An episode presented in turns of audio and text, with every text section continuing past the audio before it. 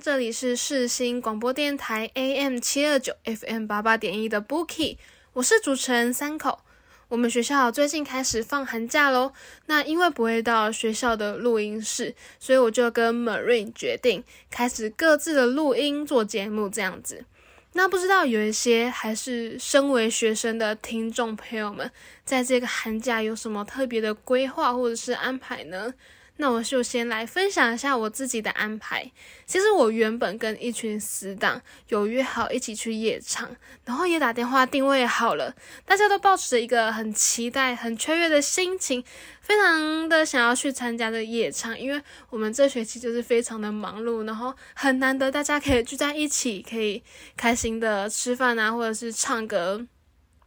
不过，但是因为最近的台湾本土疫情逐渐扩散，也慢慢的变严重了，而且中央疫情指挥中心，他也他们也宣布升回二级警戒，更严格的规定说，在公共场合啊都要佩戴口罩，所以我们就想说，就是不希望成为防疫的破口，然后也尽量减少群聚在这个密闭空间的机会。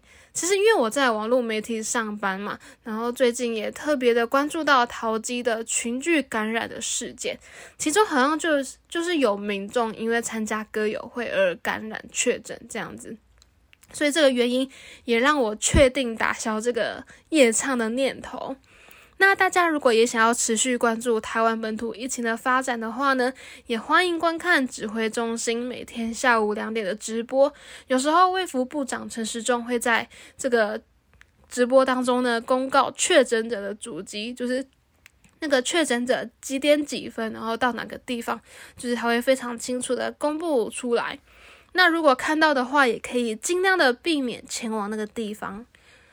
那最近呢，其实有一些公司陆陆续续的宣布居家上班，就是为了要减少员工外出移动的风险。其实我也很真的很希望台湾能够尽快的控制住这波疫情，最好有一天可以完全的消灭掉。好的，那我们回到正题，今天呢要跟听众朋友们分享的一部电影叫做《初恋那件小事》。这部电影呢是在二零。一零年的时候，在泰国上映的是一部浪漫的喜剧电影，男女主角分别由马丽欧还有平彩娜所饰演的。那里面的女主角小兰是初中一年级，一个很平凡、很平凡的小女孩。但这个平凡的女孩呢，她就偏偏爱上了学校里面最优秀、最善良也最帅气的一个高一的校草小莫。于是呢，他就做了很多傻傻的小事，只是为了要吸引小莫的注意。他申请加入舞蹈社，不过却在筛选的时候被喜欢小莫的另外一个同学小飞羞辱。然后他也不惜的参演根本就没有人喜欢看的这个话剧社，练习军乐队的指挥等等，就是为了能够再靠近小莫再近一点。那小兰的努力呢，就让她在初三的时候成为学校名副其实的一个风云人物。她变成男孩眼中最可爱、最温柔、最漂亮、最值得追的校花等级的女孩。但是呢，小兰心中依然收藏着她的那个小小的愿望，就是希望可以，嗯，可以跟那名心仪的男性可以在一起这样子。但是，殊不知在话剧表演的时候，他的表现呢被小莫的好朋友、最好的朋友阿拓注意到了。最后，在毕业的时候呢，小兰终于鼓起勇气向小莫小莫表白，却发现小莫已经在一个星期前接受了另外一名学姐，叫做小冰。于是，两人又再一次的错过了。不过，其实当时小莫。没有和小兰在一起，是因为出于当初和他的朋友阿拓的一个承诺，他不想要失去他的兄弟的感情，然后所以他只能被迫隐藏自己真实的情感。所以每当看着小兰的时候呢，就是会让他伤心这样子。九年之后呢，他们两人都已经有各自的成就还有发展了。小兰她成为一名出色的服装设计师，那小莫呢，则是从一名超级的球星成功转型为一名厉害的设计师、摄影师、摄影师。然后小兰回国之后的在小兰回国之后的一次的节目采访现场，主持人就请来了这一位小莫学长。那时隔九年，他们两人再一次的相见，小兰就问小莫有没有结婚，然后小莫就回答说：“我一直在等着那个人从美国回来。”所以最后小兰就笑着哭了。其实我觉得这一部电影呢，真的非常的经典，我自己已经看过很多次了。然后最近寒假又开始嘛，所以就重新再刷一遍，所以想跟听众朋友们来做一个分享。那电影一上映的时候呢，就风靡了整个亚洲，也囊括了 Top Awards 的年度最佳电影、最佳男主角、最佳女新人等三项大奖。让看过的观众呢，都可以回味到初恋浓浓的甜蜜，还有酸涩。而且这部电影呢，是根据事根据事实改编的。那现实当中呢，真的有小兰，还有小莫学长。而且那名现实当中的女主角呢，她有客串演出。就是电影一开始，三个高中女生问小莫问题的时候，镜头最左边那个女生就是圆形的那个人。原型的真人，那电影当中小莫帮忙看学姐的宝宝，也就是现实当中男女主角真实的小孩哦。初恋这件小事的这一部这部电影的结局呢，曾经被很多人吐槽说，他们认为九年的时间太狗血了，哪有人真的会傻傻的等待那么多年呢？不过初恋那件小事的角色原型，其实在现实当中等更久。不止九年哦，而是整整的十七年，所以他们两个人真的是彼此的真命天子、真命天女。好，那我们的电影的内容介绍呢，就先到这边。听一首最近很红的台湾的电影《月老》的主题曲，叫做《如果可以》。这一首歌是由韦礼安所演唱的，我们听一下他的温柔歌声，休息一下，马上回来哦。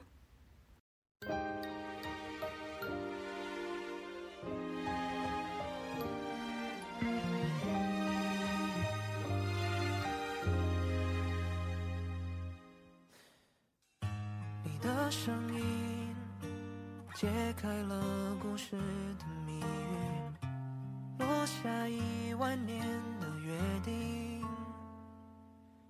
大树下的你，红色围巾，手心里捧的雨，哭了笑了，除了你还是你。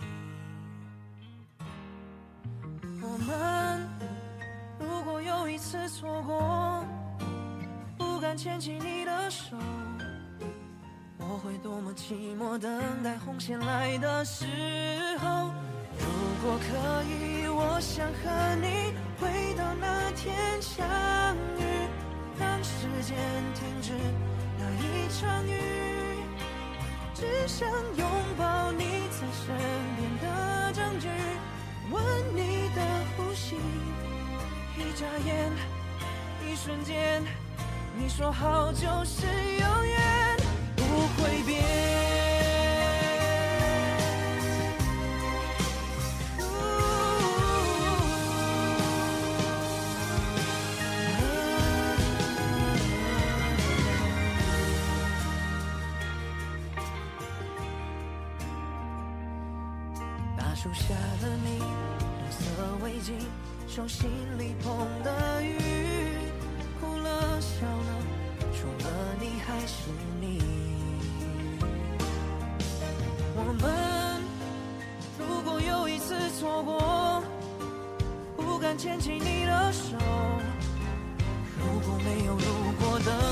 到红线来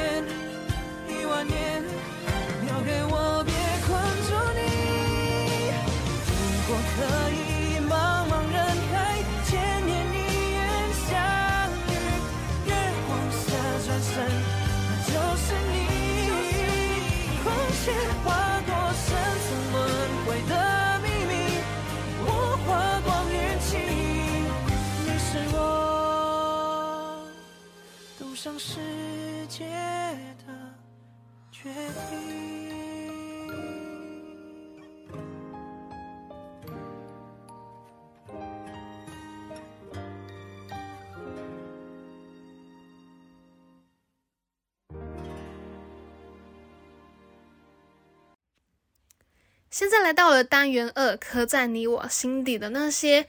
那我要分享初恋那件小事的经典语录。首先，第一句是在我们每个人的内心深处都藏着一个人，每次想起他的时候，会觉得有点点，有一点点心痛。但我们依然愿意把它放在心底，就算今天我不知道他在哪里，他在做些什么，但至少知道是他让我了解什么是初恋那件小事。我相信每个人心中呢，多少都会有一位初恋存在，不论最后有没有在一起，回头看都是一段特别珍贵的回忆，还有缘分。那这一部电影的女主角小兰呢，为了能够让心仪的对象看到自己，所以她就努力的提升、充实自己的能力，而且非常的有毅力哦，是真的说到做到。我不确定如果。我是那一位女主角的话，我是否能够做到像小兰一样的那么多？所以很多人都羡慕小兰，说她可以从丑小鸭变成一个美丽的天鹅，但是没有看到或是忽略她在这个过程当中的付出了多少。无论从外貌啊到内涵，她都非常非常的努力的改变，才有今天的成果。所以真的让我觉得。要当女神真的是不太容易，像是一些偶像啊，或者是演员，他们对于外貌的那种打造都是很费功夫的，对啊，而且一旦就是不小心胖了，就会被一些酸民指责，所以他们的压力一定是更大的。那第二句是要让爱情成为动力，让自己变得更厉害、更漂亮，每个方面都变得更好，那个人就会自己回头看你。然后还有另外一句在一起的是，如果要为爱努力，就要尽心尽力的去做，你爱的人就会自己来找你。这句话呢，感觉就像展现小兰想要改变的决心，我真的很佩服她想要努力打造自己的模样，这种毅力。因为我之前呢，其实一直跟身边的人说，想要减肥，为了让自己的体态更好看，然后想说大概要减掉五公斤左右吧。然后我就上网找了很多方法，然后包括什么速成减肥法，然后还有什么很多很多，就是靠饮食啊，或者是靠运动。还有什么之类的，反正就是减肥相关的方法。然后最后呢，就是决定要实行一六八，因为我就看到很多艺人就是有推荐这个方法，然后也有成功的案例。不过当时呢，只维持了两三个礼拜，之后就是因为太常熬夜了，整个作息都被打乱掉，所以也没有完成一六八，还有自己的减重的这个目标。那我发现。自己的毅力真的其实没有持续很久，没办法持续很久，有时候就是三分钟热度，甚至更更短，所以我真的很佩服小兰她的毅力。那第三句是：如果你喜欢的人能够带给你前进的动力，即便不能在一起，也是值得的。或许那才是真正的喜欢。什么是喜欢？好像不容易说清楚。嗯。我觉得呢，自己心目中最理想的伴侣，就是能够一起扶持向前，互相激励成长那种。但是有时候两个人在一起，除了看彼此的个性啊、契合度等等，命运缘分也是很重要的一环。可能你心目中的那一位 Mr. Right 或是 Miss Right，最后没办法如愿的在一起。但是既然他是你欣赏的对象，就代表可能有你看到的优点，他身上有你看到的优点。那我觉得也可以，不妨试着以朋友这个身份来交流，或者是来交往。那或许就如同女主角所说的，有值得的之处，这样子。再来第四句是爱情能战胜一切，尤其是恐惧。其实这一句话是男主角小莫他所讲的。他后来呢，逐渐察觉到自己对于小兰的心意，然后也决定送一个特别的礼物来给她。于是他就亲手栽培一株植物，然后把它养大到开花。但是送给小兰的时候呢，他因为开不了口，太害羞了，所以他就以朋友的名义来送给她。那小莫那个时候就给自己一个期许，希望自己有一天可以鼓起勇气，讲出内心最真实的想法，可以跟小兰告白这样子。其实有些人说。在面对爱情的时候，如果是一个人独自面对，会变成更加的胆小；但是如果是两个人一起共同的来面对，就能够拥有双倍的勇气还有力量。诶，我觉得这句话说的还蛮正确的，不晓得听众朋友们是否也这样觉得呢？也欢迎来跟我们做分享。那第五句是：每一次我们相遇，每一次你回头看我，我装作毫不在意。我记得有一句很有名的话，叫做。暗恋是一个人的兵荒马乱，是永远上不了岸的潮，因为不确定跟心仪的人究竟会怎么样的发展，所以那个人任何或是微小的一举一动，都会紧紧的牵动你的内心。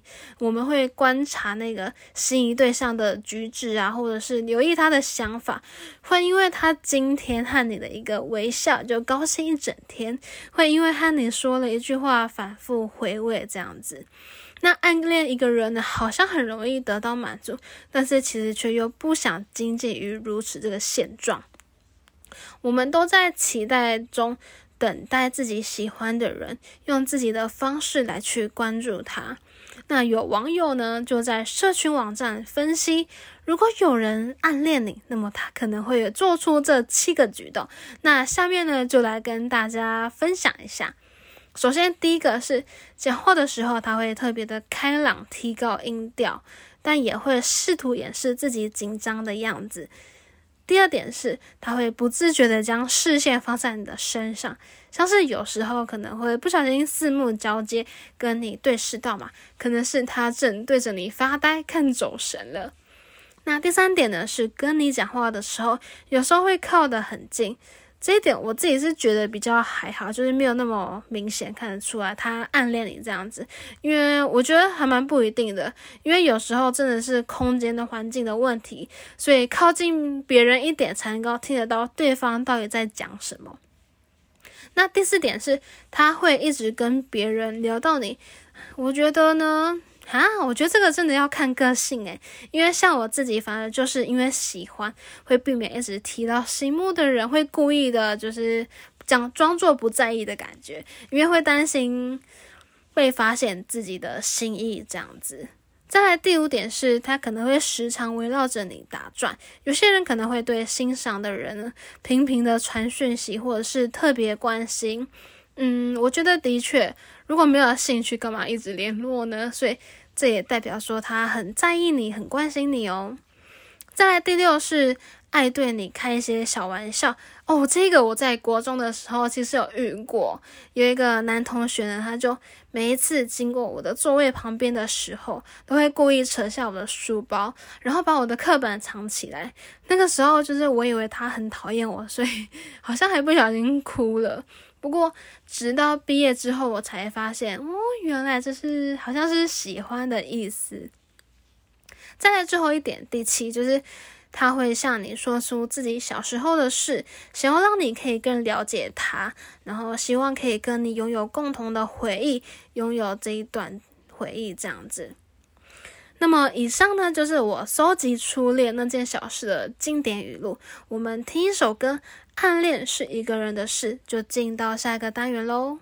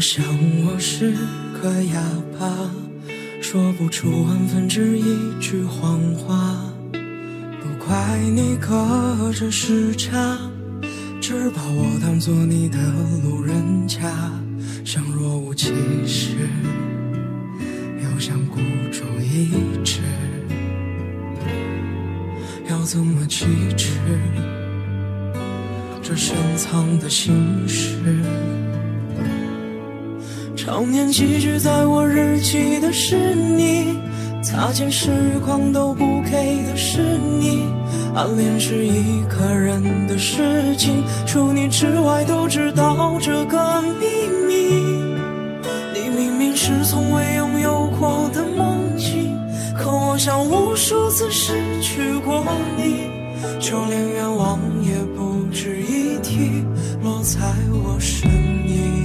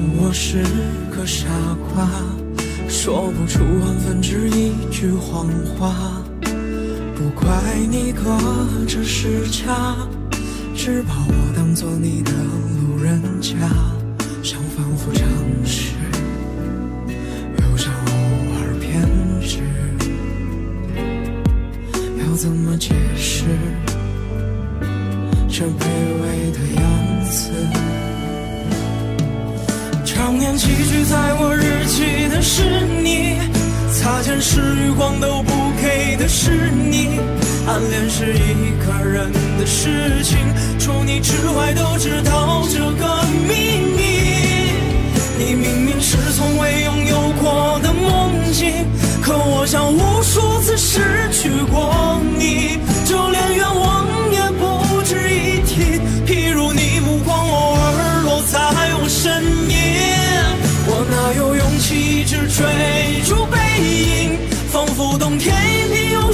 生晚期。我只是这样说服我自己，比爱情陪伴更长的是友情。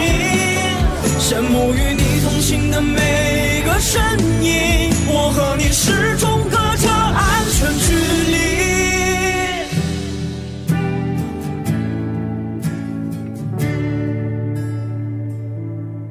比起朋友这样的关系，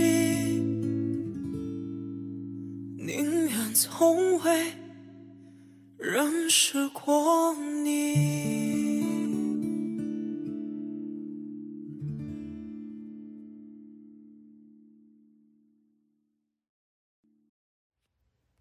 嗨，现在来到了单元三，我问你答的环节啦。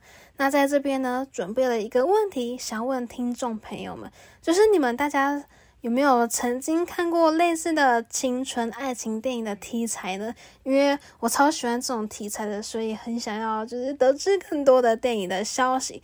那也欢迎来跟我们做分享。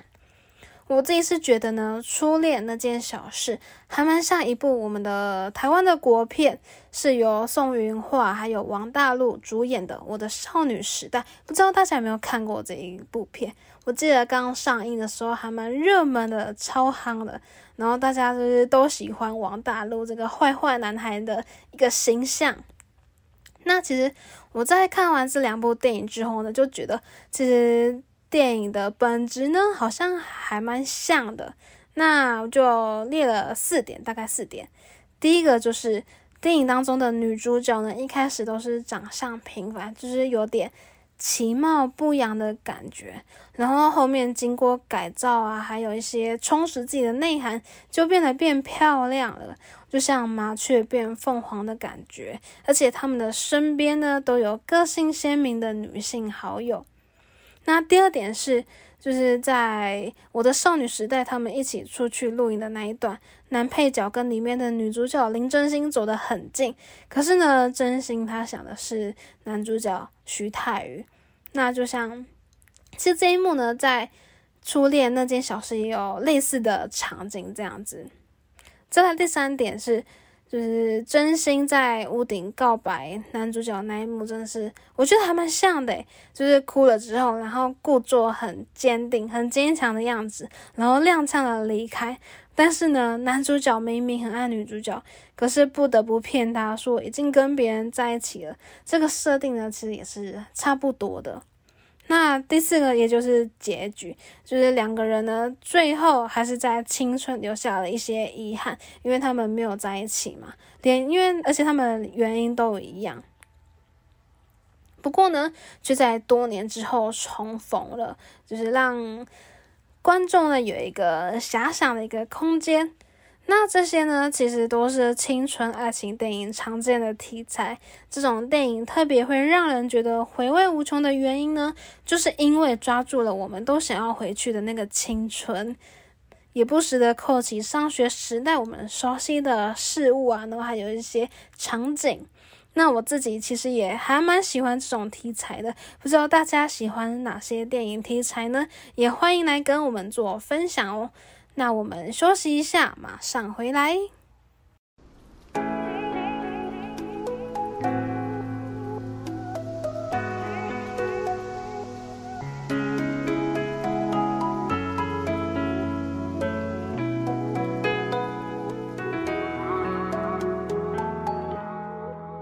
怎么还是当初见你模样？看到你就控制不住的向往。陪你去到任何地方，待在你身旁。你就像烙印在我的心上，陪我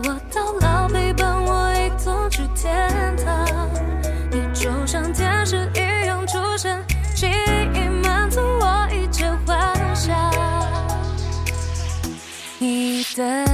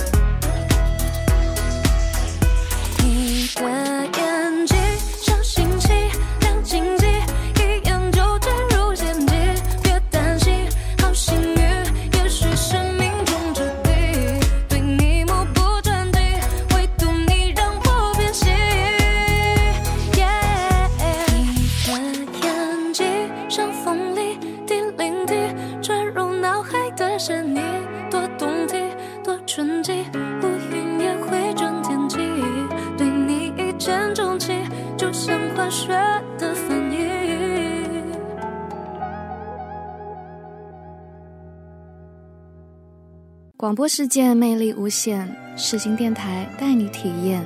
你现在收听的是世新广播电台 AM 七二九 FM 八八点一，我是陈绮贞。知道吗？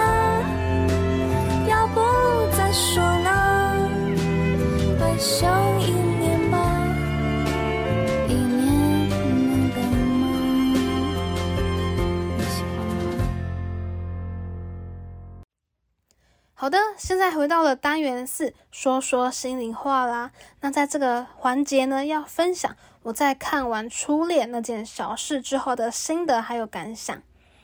初恋到底是什么样的滋味呢？每个人的初恋又在什么时候发生的？是甜的、苦的，还是酸的？是在小学、国中，还是高中，又或者是大学的时候发生的呢？对于小兰来说，她的初恋是在国中的时候发生的。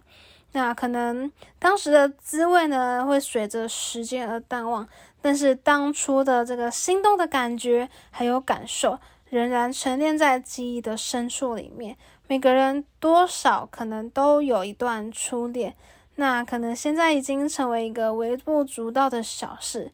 不过在初恋的当下，那种酸甜苦涩的滋味，依旧是一个难忘的回忆。在电影当中呢，观众们也借着小兰的眼睛，回味初恋那个时候的感动。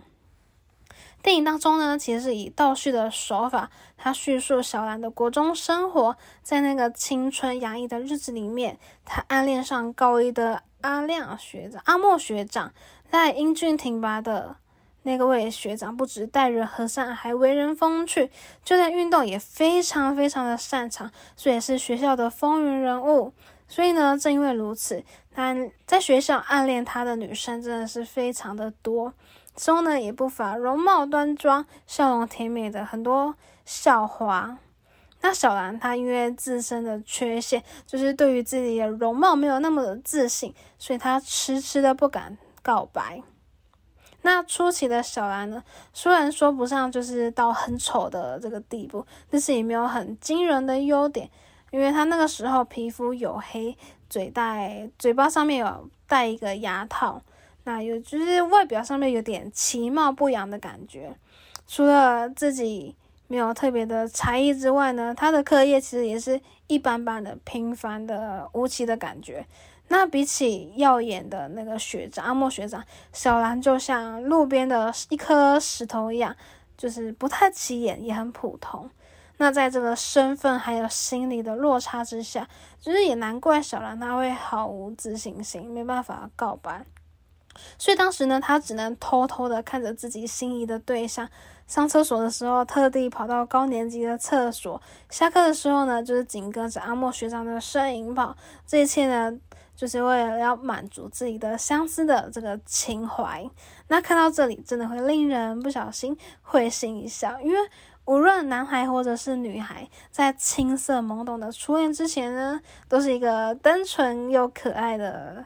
感觉，那就正如同小兰她天真的举动一样，在情人节当年，是否也做出一个很不知道大家在情人节的时候会不会也做出一个很可爱的举动呢？那就是呢，小兰的爱情导师呢，就是他那群鬼灵精怪的死党，所以好友的支持还有策略，也是这部电影的特色之一哦。小兰跟好友之间的互动，除了让大家捧腹大笑之外呢，也能够感受到那个那份真挚的友谊。他们为了要让哎，为了要让心上人多看自己一眼，所以就研读这个爱情的宝典。为了让小兰的爱情开花结果，也这群死党们他们用尽了方法让小兰变美。这些逗趣还有耍宝的画面呢，也让这整部电影呢充满了青春洋溢的气息，会有些。更让有一些人呢，因为这些小女生笑到流泪这样子。那我觉得有些人会觉得说，国中的友谊呢是最真实的。其实我也有朋友是这么告诉我的。其实我当初还蛮半信半疑的。不过现在回想一下，朋友的话呢，有好像有正确的地方。在国中时期嘛，因为没有什么猜忌还有怀疑，大家都是可爱的乖孩子，很好的同学。有什么话，有什么念头，通常都是随心所欲的讲出来嘛。所以当时呢，合得来的朋友，所以就会变得格外的要好。那这当中呢，信任还有交情，绝非出社会的朋友可以比拟的。所以因此呢，当看到小兰他们跟死党他们一同嬉戏的时候，真的是有特别的格外的感触。在经历了很多的波折之后，小兰终于和她的好朋友们一起努力下，成为一个美少女了。不过呢，比较可惜的地方是，小兰当时虽然人变美了，但是心却是不够坚强。她因为胆小害羞，所以迟迟的不敢向学长告白。那变数呢，就随之的发生了。阿莫学长的他的好朋友就是阿托学长，因为小兰的卖美貌，呃，热烈的开始对她展开追求。那通常呢，这种情况，聪明的人都会跟阿拓学长保持一个距离嘛，避免让他误会。不过小兰当时呢，因为还不够成熟，所以他就同时失去两个重要的东西，就是友情还有爱情。那在面对阿拓学长的告白的时候呢，小兰她就用沉默的方式来回应。虽然他没有答应跟阿拓学长交往，但是也没有明确的拒绝。我觉得在感情的处理上面呢是比较不太好的地方。可是仔细想想，小兰的沉默呢不是毫无道理的，因为当时在现场的除了自己还有自己跟阿拓学长之外呢。另一个阿莫学长他也在嘛？那小兰的沉默呢，就是同时刚好也可以测试一下阿莫学长的心意。那当时其实阿莫学长是一个祝福的话语来表态的。那看着学长的举动呢，当时就在想，哎呦，或许在这个安定的游戏当中呢，小兰她不是唯一的胆小鬼，因为看来阿莫就是也没有。勇气踏出这一步，因为他看来是比较顾及友情这一块的。那我以为小兰是害羞默而默认的阿拓呢，就是开始对小兰展开猛烈的追求的攻势。他开始邀小兰去看球赛呀，出去玩，还有吃饭。那原本应该要拒绝的小兰，却一次又一次的答应阿拓的邀约。只是因为呢，这些活动都与阿亮、啊阿莫学长有关。那无论是那个学长的球赛啊，或者是他们等人的活动，学长一票人的聚餐等等，只要是跟那个学长有关的活动，他都会来者不拒。那这一切呢，都是为了要更接近他心仪的对象。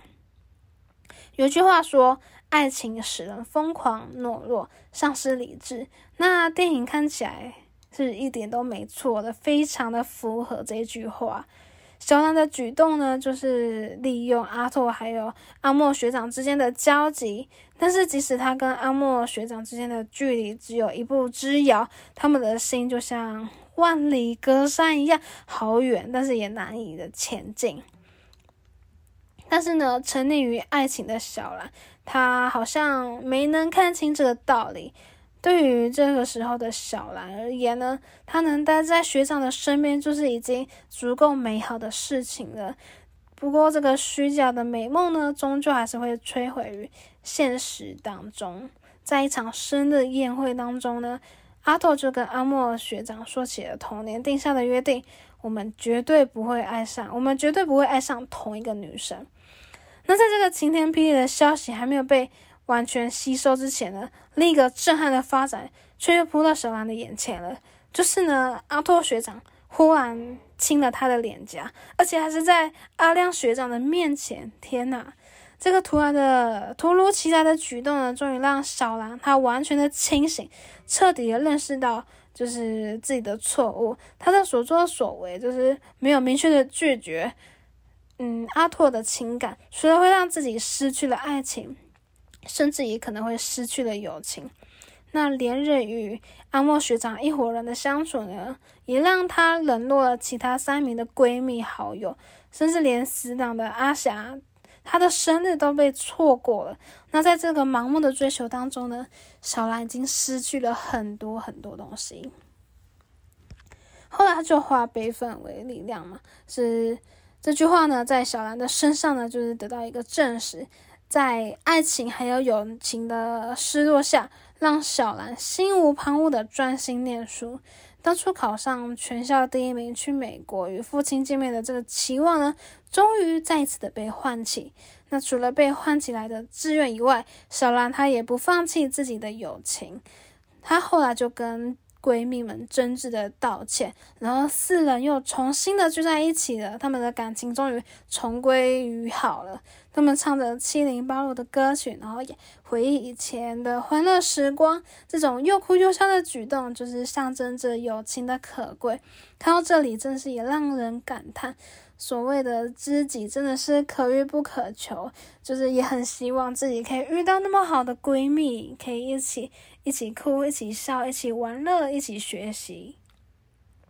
那么随着剧情呢来到了尾声，阿莫学长也即将毕业了，在他们他的好友的打气之下呢，小恩他终于鼓起勇气跟学长告白喽。他说：“我很喜欢阿莫学长，已经喜欢了三年了。”我所做的一切，努力去改变自己，都是为了你。我去报名参加舞蹈社，去演话剧，去当军乐队的指挥，努力让自己在学业方面进步，通通都是为了你。但是呢，我现在知道，我最该做，也最早就该做的事情，就是亲口对你说，我喜欢你。这一番告白呢，真的是花了很多的努力，很多的泪水。小兰已经不记得了，那一股脑的说出心里的话，让他脑袋发热，没办法思考。不过可惜的是呢，一切都已经太迟了，因为在一个礼拜之前，阿莫学长已经答应跟另一名小兵学姐来交往。那这个失望的情绪呢，就像一只野兽一样撕咬着小兰的内心。那他也顺势的就流下眼泪，模糊了视线。小兰他就逐渐的，就是以无语、语无语那个语无伦次的这个话语来掩饰自己的难堪，就是内心非常的痛苦的感觉。那在小兰的。告白之后呢，画面就转到阿莫学长的身上。这个一直被追求的男生也首次的透露他真实的情感。那他擅长摄影，就是在回到家之后，把收藏的相片通通拿出来，里面全部都是小兰的照片。这个时候才发现，原来啊，阿亮早已喜欢上了小兰，而不是单向的一个喜欢，是双向互相喜欢的哦。无论是小兰的美。丑，或者是他的一举一动都被阿阿莫学长记录下来了。不过比较可惜的地方是，他跟小兰一样，都是一个胆小鬼。就算送花给小兰，也要撒谎说是带有转正的。那如今呢？小兰即将前往美国念书，阿莫学长也要加入足球训练营，两个人要分隔两地了。缘分呢，终究还是一个错开的变化状况。那所幸呢，在九年之后，小兰成为一个知名的服装设计师，阿亮也从职业球员转行当一名摄影师。在一场反堂会上面，两个人再一次的相遇，而这次呢，他们两个人都不愿意再一次的错过彼此。小兰就问学长说：“嗯，我想请问一下，阿莫学长，你结婚了吗？”然后学长就回答说：“其实呢，我一直在等那个人从美国回来。”虽然明明知道这一段是为了要赚人热泪的，可是我看到这一幕还是非常的感动，因为他们真的经历了好多好多的波折，两个人最终在一起了。这一段漫长的感情终于画下一个句点了。我觉得整体来说呢，电影的故事呢是轻松有趣，而且节奏蛮轻快的。剧情除了有男女主角的感情戏之外呢，配角也是一个还蛮大的看点。小兰的好友啊、老师都尽其所能的搞笑的出演，他们的故事就像电影的名称一样，给人初恋初恋的感觉，有点酸，有点甜，有点好笑，有点羞涩。明明是微不足道的小事，却成为令人共，却成为令人感动一个故事，回味无穷。那初恋这件小事呢？这部电影的特色，除了描写出少男少女之间青涩的感情之外，也让观众们可以重温过去的校园时光。电影给人的感觉就是轻松逗趣的，角色间的戏份呢也安排的恰到好处。不管是教英文的老师啊，还是小兰的死党们，都为这部电影增添了不少的笑点，然后也让粉红色的这个爱情故事里面增添了不少逗趣的笑容，让观众们会不会觉得很沉闷，反而会因为角色之间互动所产生的这个火花呢，会捧腹大笑。那除此之外，电影当中也间接的疗愈了我们的心灵，因为在这个充满紧绷压力的社会当中，我们无时无刻都都要胆战的心境，细心的应对任何事情，不管是工作上的应酬啊，或者是上司与下属之间的对话，时时刻刻都可能戴着一张假的面具。那对生活感到厌烦的人们呢，可以透过这部电影，可以一扫心中的阴霾，重温往日的欢笑时光，然后回想到自己在校园里面的发生的一些幸福的回忆，或者是一些好玩的回忆。那些当年在学校所做过的蠢事啊，无论是高兴的、悲伤的，都是宝宝贵的回忆。那这部电影呢，真的是也带给人们欢乐。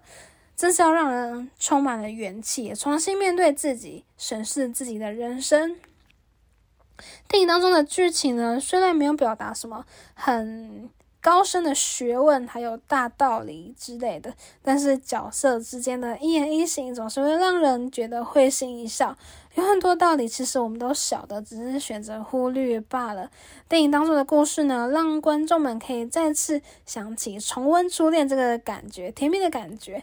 也对爱情的，也对爱情的有不同的体悟嘛？或许呢，哪一天当年的那件小事会再次涌上心头，成为自己的幸福也不一定哦。那我们这一集的节目呢，也差不多到尾声了。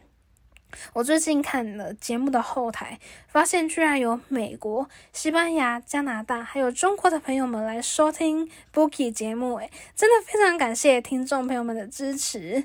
那么最后呢，就来听听《初恋这件小事》的电影主题曲。感谢大家的收听，我是三口，我们下周一空中同样时间再见喽，拜拜。